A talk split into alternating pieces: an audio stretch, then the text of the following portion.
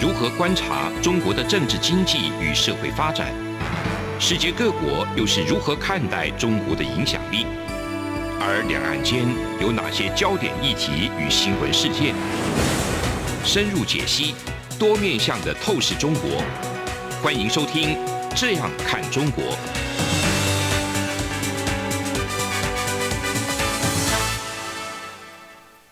各位听众，你好，我是主持人陈冠廷。你现在收听的是中央广播电台《这样看中国》节目，陈冠廷事件。今天节目要谈的主题是国际非政府组织对中国人权与民主的观察。那今天非常荣幸邀请到驻台的呃无国界记者组织的计划经理刘家伟先生来到我们电台，跟大家分享他的洞见。那节目之开始之前，我们先请家伟跟各位听众呃说声嗨。各位听众，大家好，冠廷好。嘉伟想请教，您自己也是国际非政府组织的一员。那台湾的非政府组织，哈，对台湾的这种能见度啊，还有发展、民主的发展跟巩固，哈，都做出了很大的贡献。那在中国试图透过对台湾的我们的外交的盟友施加压力来孤立台湾的时候，台湾的非政府组织，或者是说国际在台湾的非政府组织。是如何帮助台湾提升我们的国际形象跟我们的能见度呢？其实各位听众可以去想一下，二零二一年对你来说是会是怎么样的一年？其实除了疫情对台湾的影响之外呢，在疫情当中，我们也看到很多国际友谊对台湾伸出援手。我们看到日本、美国啊，甚至欧洲的一些国家都对我们捐赠疫苗，在我们最需要帮助的时候。所以可以说，二零二一年呢，在台湾的外交来说是非常关键的一年。那如果用学者的话来说，它它可以说是一种地缘政治的时刻。那我们可以看到说，从美国开始谈好了，美国对台湾过去长期是采取一种叫做策略性模糊的一个立场，也就是说，它既不支持台湾，也不特别偏好中国，就希望在维持现状的状态下继续跟。这两个呃政体继续的来往，可是我们可以看到说，在新的拜登政府上任之后呢，他逐渐在改变这些策略模糊的立场，他对于台湾的立场是越来越的支持是越来越越明显，所以我们可以说台美的关系正在深化。那如果说从欧洲来看呢，其实情况也是蛮乐观的。大家知道说，在立陶宛这个。国家，嗯，其实，呃，它虽然是一个小小的国家，可是它却卷起了全世界对于台湾跟中国关系的一个关注。那从立陶宛开始呢，也包括说捷克这些中东欧的国家，也都开始派人来跟台湾的国会啊，或者台湾的政府去做交流。那像是欧盟跟英国，其实也都发表了新的外交的战略，他们都重新的把他们外交的重心呢，从过去。从过去的可能在中东啊、非洲这些国家，放到印度太平洋这个地区。那印度太平洋当中又最关键呢，我想会是台湾的地位。那台湾地位其实大家可以从两个方向去看。一方面，我们在地理位置上是位处第一岛链，我们其实我们隔壁的邻居就是一个不断扩张的集权政体。那我们在这个第一岛链上就必须直接的去面对中国。那第二个当然就是我们在科技上的实力，也可以让其他国家重视到台湾的重要性。那这些科技像是晶片啊这些东西，其实会是影响全球供应链稳定供应的一个一个关键的角色。所以我觉得在这样子的整合的情况下，二零二一年会是台湾在外交上有很多空间可以施展的。那回到刚刚冠廷的问题啊，就是国际组织在这当中到底扮演什么样的的一个角色？我想大家都知道，台湾现在不是联合国成员的一部分，所以我们在准国家对国家的这个层次上，其实的互动是受到很多的框架的限制。那如果说国家对国家的互动是被限制，那就必须是由公民社会之间的这个层次去互相的交流跟参与。我想我。所在的这些国际组织都可以扮演这样的一个桥梁，去桥接不同国家或者是不同的团体之间的互动跟交流。那我知道台湾其实有非常多的团体是在做国际交流的部分，这些都可以不受这些像我们不是联合国的一份子，或者是其他国家对中的政策的影响，而展开的这种公民社会的交流，会是国际组织它可以扮演的一个角色。非常感谢嘉伟的分享啊！其实嘉伟自己本身呃也在这个无国界记者组织服务，那在服务的期间，某种程度上面我们在新闻自由上，在东亚也算是名列前茅，某种程度也是把台湾的软实力推广给世界，让世界看到台湾的贡献跟努力。但在此同时，我们的海峡的另一边啊，中国，中国的新疆维吾尔族自治区还是持续发生很严重的侵犯人权的事件。那有很多公开的证据，哈，各个不同的国际媒体平台，还有一些饱受好评的一些独立记者，其实都有亲自或者是暗地的去采访，收集到大量的资讯。那尽管如此，哦，中共的官媒也好，或者是他们的小粉红也好，还是不断的去扭曲现实，透过用他们的国营媒体，不断的去传播给外界，在新疆的侵犯人权事件是不存在的，每一个少数民族都非常高兴、快乐、自信，然后与这个汉族的这种生活的状态。或者是互动的状态都是非常美满的。您怎么看这个问题？就是说，试图要创造另类真相，把这种所有的严重侵犯人权的事件美化成美好的、愉快的汉族跟少数民族的互动。我想，这个是中共他一向常采取的一些方式。我们可以去看说，中共他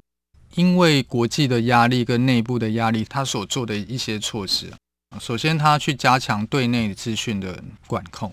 那这些资讯的管控，包括说你不能自由的上网，然后你所有的讯息都是被整个国家机器去过滤过，所以你所接近到的这些讯息跟资讯呢，其实都是一些被再次过后的真实。所以你以为的真实，并不是墙外以为的的真实，这是其中一个他们去做的。那另外，他们也透过大规模的这些监控的系统，去让人民觉得他时时刻刻的活在一个监视底下。那当人民觉得他活在中共的监视底下，他就不敢去自由的表达他的观点跟言论。那陈如刚才提到说。除了这样子的资讯的管控跟压制之外，中共他也试图去制造另外一种他觉得的真相。这些真相包括说，他所压制的这些地区的人民其实是过着非常正常的日子。那举例来说，新疆它其实很多地区它是限制这些新疆人民的行动，然后限制他可以工作的，都把他。规训到一个地方，然后让他做一些重复性的工作。那中国政府把这个叫做再教育营，这其实很明显不是再教育营，这是一种集中营。那中国就是透过用这种方式去重新诠释他的观点。那有另外一个例子呢，其实呃就在几个礼拜前呢，美国以美国为主，他办了一个世界的民主峰会。那他邀请了许多呃理念价值相同的一些国家的领袖去参加这个民主的峰会。那非常有趣的，中国就在这个民主的峰会之前呢，就发表了两个报告。一个报告叫做“中国式的民主”，他就对外宣传说，中国式的民主才是真民主，民众才可以享受到真正的呃言论的自由啊，或者是享受到这些经济的成果。那他出版的另外一本报告呢，他就去批评了美国的民主不是真民主，所以你就可以知道说，中共在操控这些讯息上其实是非常的成熟的。那他们也非常擅长制造另外一种真实，那让民众真的在他的这个大的叙事底下呢，去接受中国的那一套那一套说法。那我想回到新疆这个议题来看哈，就是。对于新疆人权的侵犯，这侵犯呃，我自己是无国界记者嘛，这侵犯包括说记者的采访权，或者是当地有一些导游他对外媒提供一些资讯，也因此被抓去关，这些都是对于新闻自由跟人权的侵犯。那很多西方国家对这个的反应是谴责。那谴责其实对我们来说其实是不太够了，因为中共现在不断的在测试西方民主国家的底线，所以很明显的只有谴责是不够，我们必须再采取更明确的手段。那这些手段，我想对我来说，可能就会是经济上我们必须要去思考怎么未来不再依赖中国。或者是未来不再跟这些有侵害人权疑虑的这些产品有连结。我想会是现在呃很多西方的国家正在思考的。呃，在美国的国会，他们其实就是呃通过说，新疆如果有一些强迫劳动的这些呃产品呢，其实美国他们是不能够跟他交易或购买。我想就会是一种经济上脱钩比较好的方式，才可以真正给中共一些压力。非常感谢嘉伟的分享。那确实，这个除了道德上面的、文字上面的谴责之外，实施经济上面的制裁，也或许是一个有效的方式。那当然，可能有些人会说，中国的经济规模太大了哈，那这样子的制裁对他们的政权可能没有办法起得很好的效用。但是，这总比什么事都没有做好哈。那各方面能够做的都做，那真的不行，那就是要思考新的做法。可是，如果什么都不做，而单单只用这种犬奴的心态，那只会助长这样子的侵犯人权的事件。如果没有这些勇敢的记者，不管是独立记者，或是来自受信任的这种国际媒体平台，呃，去采访的话，我们或许根本从头到尾都不知道有这些事情发生。那这样子的恶就会不断的扩大到其他的中国的少数民族的自治区。所以某种程度让这件事情曝光，揭发这样子的真相。我觉得也是很好的一步。那节目到这边，我们先休息一下，我们稍后回来。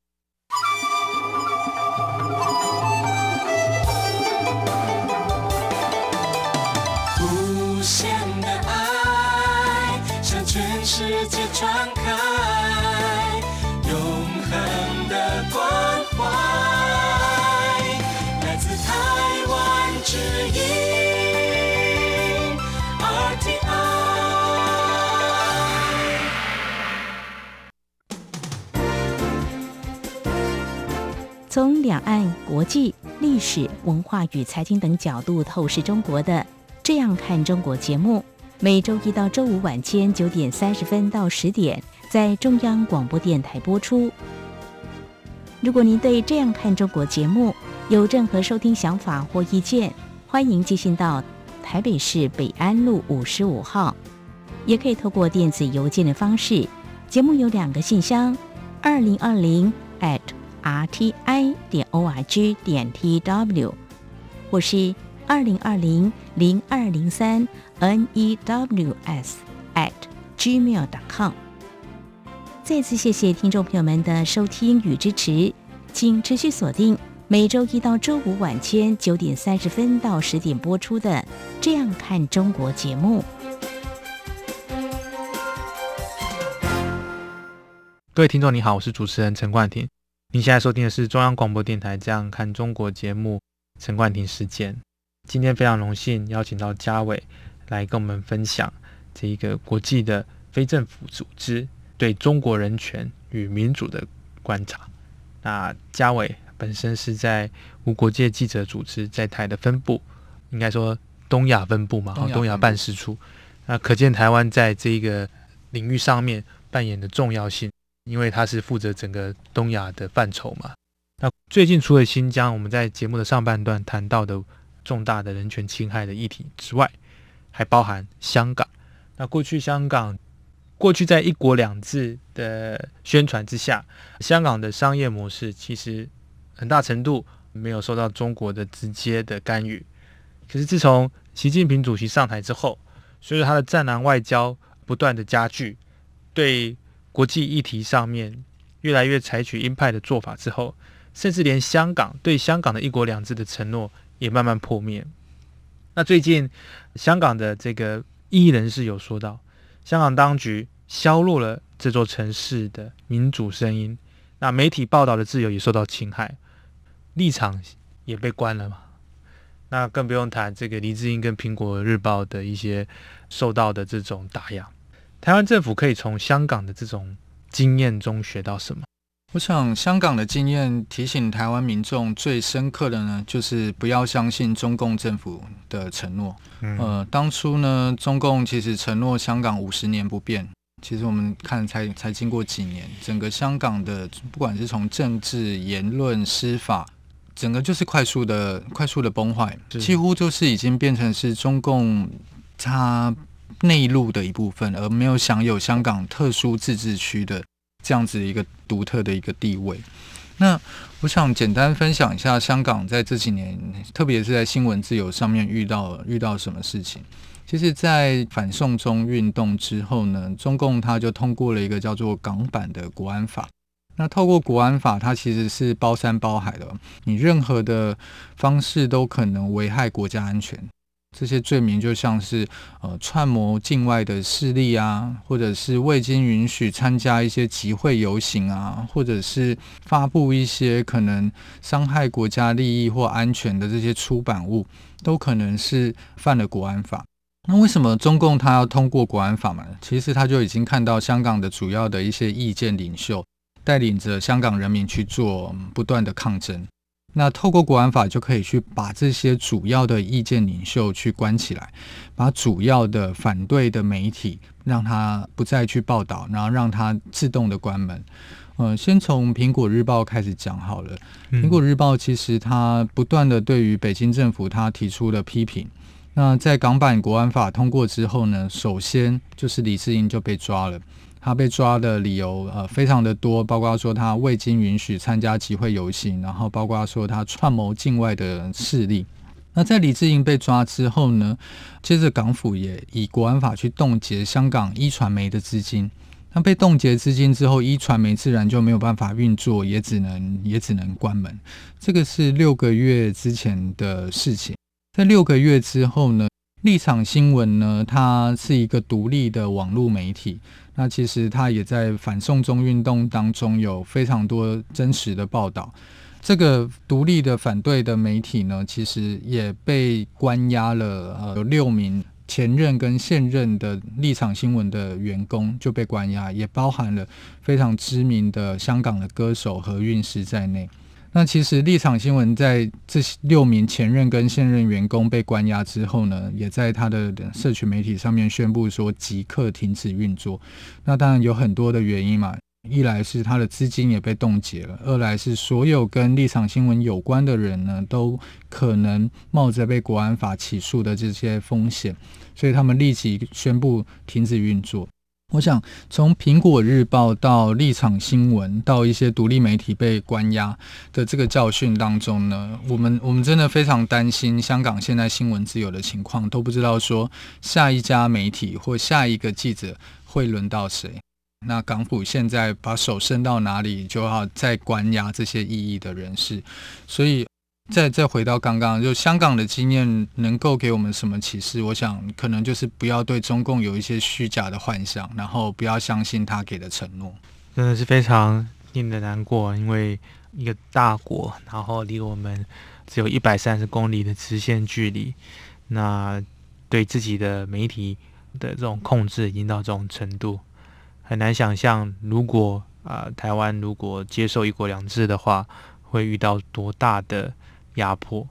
不过，现在越来越多的大国，还有志同道合的国家，都会支持台湾，呃，参加一些国际组织。那挑战当然还是存在。我想请问嘉伟，台湾政府怎么样做，才能提高我们加入这些组织的可能性？那国际的非政府组织是否能够提供一些帮助？如果可以的话，大概会用什么样的方式呢？我们常常说，台湾在面对这些局势的挑战，我们的优势是什么？然后我们到底有什么样的强项是可以跟国际这些去交朋友？我想，除了硬实力，就包括说我们在科技上的实力、我们经济的实力之外，在软实力上，其实也是我们非常需要珍惜的一点。那这些软实力，包括说我们拥有一个成熟的民主政体，然后我们拥有言论自由、表达自由、宗教自由。那我们甚至是多元开放的一个社会，我们是整个亚洲第一个通过同性婚姻的一个国家，这些都是台湾需要去珍惜的部分。那刚刚提到说台湾怎么样去参与国际社群呢？我想就是必须要持续的去放大这些我们的优点，去深化我们这些优点，然后拿我们的自由跟民主去跟相似理念的国家去交朋友。为什么？这个交朋友是行得通呢？举例来说，我再回到立陶宛这个例子哈，就是当台湾宣布在立陶宛呃设立那个办事处的时，以台湾为名的办事处的时候，其实中共马上就对立陶宛做一些打压，然后可能就是禁止立陶宛的产品进口到中国去，然后用一些其他方式去胁迫呃使用立陶宛产品的一些欧洲国家不要跟立陶宛再有来往这样子。那这其实对于民主国家来说是一个警讯，因为他知道说，当他跟一个集权国家做生意的时候，他必须服从他的价值跟规范。假设他违抗他的价值跟规范的时候，他会影响到整个自己的经济的稳定性。所以你就可以看到整个世界局势其实是在往民主。的同盟这个方向去前进，它不只是理念相近去做交朋友而已，而是从更长远来看，是一个供应链的稳定性，是一个经济的稳定性。那我想，台湾并没有自外于这些民主国家同盟的一个本钱，我们必须努力的加入这些民主国家的同盟当中，那也是确保我们未来我们的经济有出路，然后我们能够在更稳定的去。呃，维持我们国家内部的一些经济的发展。非常感谢嘉伟的分享。其实除了民主同盟之外，他们也有独裁同盟，哈，俄国跟中国，还有来自中南美洲或者是非洲地区的一些比较集权专制的国家，他们也走在一起，然后一起去对抗民主同盟。那其实，在这个自由之家的排名。里面，它还是非常自由的，甚至是超越一些欧美的老牌的民主国家。这当然都是值得我们去骄傲，也值得去分享的。不过，同时我们也知道说，在这在这十年，这一二十年，其实从这个茉莉花革命嘛，哈之后，一度我们以为说，诶，是不是中东也要民主化？是不是整个民主的浪潮又要再次席卷？可是很可惜的，我们看到的是一个很。大程度的倒退，到现在这种民粹主义的这个浪潮之下，原本民主的国家是有可能走向不民主的。许多原本已经走出了这个最困难的困境，慢慢的迈向民主自由的一些国度，又走回这种对抗民粹，然后甚至是走回独裁的老路。所以这个东西不是这个非黑即白的。曾经民主的国家会变独裁，曾经独裁的国家如韩国、台湾也有办法啊变成民主化。所以这又回到我们上次在节目主持的时候谈论到尼加拉瓜与我国断交，跟其他几个国家与我国断交的时候，我们常常都会说啊，因为他们是不民主，所以我们就断交也可，这个慢走不送啊，快走不送。其实蛮遗憾，还有一些前外交官也这样讲。但我们必须要思考说，就像我刚才讲的，它是可以啊，独裁的国家是有可能变成民主的，民主的国家是必须要花时间去巩固的，千万不要置身事外，不负起自己的责任啊，国家的义务、国家的责任在。因为如果这是我们的信仰的话，那除了加强与民主同盟的关系之外，我们也必须要针对这些非民主，但是有他的国民们或者公民们渴望民主的国家。甚至是我们的邦交国，我们是否也要透过这种非政府组织 INGO 的方式来施予援手呢？您怎么看？其实刚刚提到民主，我觉得这是一个很有趣的观察。嗯，就民主，它从来都不是一个恒久稳定的一个一个状态，它不是你一旦成为民主国家之后，你就一直是一个民主国家。其实民主会受到各各种不同的挑战，来自集权国家的挑战、内部的挑战，或者是呃，或者是一些其他的因素，整个国际的外交、地缘政治的改变，而影响了这个民主。所以，台湾虽然是一个民主国家，我们现在要做的是，很多人都在谈说，我们要做民主的深化，我们要做民主的民主的巩固。那在这个民主深化跟巩固的过程中呢，国外的经验就会非常非常的重要。我们知道说有很多的国家，其实它有设立一个民主基金的一个方式。那这些民主基金，它会帮助其他国家的政府也去巩固它的民主。那我想，国际组织它的角色就会是扮演这些公民社会跟公民社会之间的一个桥梁，促进两边的一些交流。嗯，很多时候我们可以看到说，有些民主基金会去促进。不同的国会成员之间的交流，或者是不同国家的青年参与政治的的交流，这些都是可以借由学习不同国家的一些经验，来帮助台湾自己的呃民主的政体，都会是国际组织可以做的方向。非常感谢嘉维的分享，就是巩固民主哈，深化民主。其实我们都老生常谈呐，但是为什么我们要散播这样子的概念，或者是要协助其他国家去巩固民主？这是因为浪潮，不管是民粹的浪潮，或者是民主的浪潮，它要像骨牌效应一样，是会席卷各个不同的国家的。由于现在是国境的概念越来越小，通过网际网络的方式。那一不小心，我们可能就在这个大海啸上面，可能是就是被溺死啊。如果是不民主的浪潮的话，那当然了。如果你自己是统治者，你是威权的这个统治者，你可能会觉得很爽，好，我什么都掌控了。可是怎么上来就是怎么下去。你透过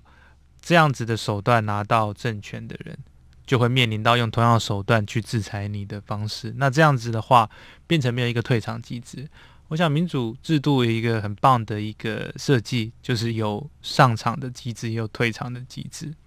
那当你不知道如何退场的时候，你就会不断的把你的所有的手段都用上去，打击政敌，或者是去关押呃你的反对者，然后去把他们的资产给冻结等等，我们想象得到的都会去做。那这样会怎么样？那会激化。之间的对立，那到时候的复仇就是血淋淋的复仇，那就是用同等的方式去对待你。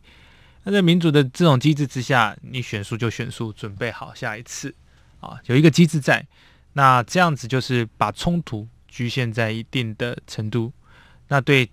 不管是执政者或者是在野党，都是最好的一个做法。所以今天我们讲这个民主，或者是我们讲这个国际非政府组织，乃至于对整体的呃民主巩固，其实不是对共产党，会对中国说，其实也是对内部跟所有的听众讲，就是我们每一个人，或者说每一个党派、每一个组织，都扮演着一定的角色。那嘉伟是在这个无国界记者组织，那当然他们也扮演着非常重要的角色，去观察中国的人权，并且对中国的这种现况。做出一些重要的警示，让世界知道中国人权遇到的这个挑战，还有新闻自由面临的挑战，这是都非常令人非常感动的。那今天很可惜，我们的时间有限，不然其实很想要继续跟嘉伟聊下去，这个对中国人权跟民主的观察啊。那再次感谢嘉伟今天来到我们中央广播电台接受我们的访问。以上就是今天中央广播电台这样看中国的节目内容。我是主持人陈冠廷，谢谢听众们的收听，我们下次空中再会。各位听众，因应冬季频率实施，自十一月一号起到二零二二年二月二十八号止，原上午六点到八点，透过短波六零七五千赫对华中，短波六一零五千赫对华南，短波九九零零千赫对华北播出的华语节目。调整为六点三十分到八点三十分播出。另外，原本晚间十九点到二十点透过短波一一六一零千赫对华北播出的华语节目则暂停播出，造成不便，敬请见谅。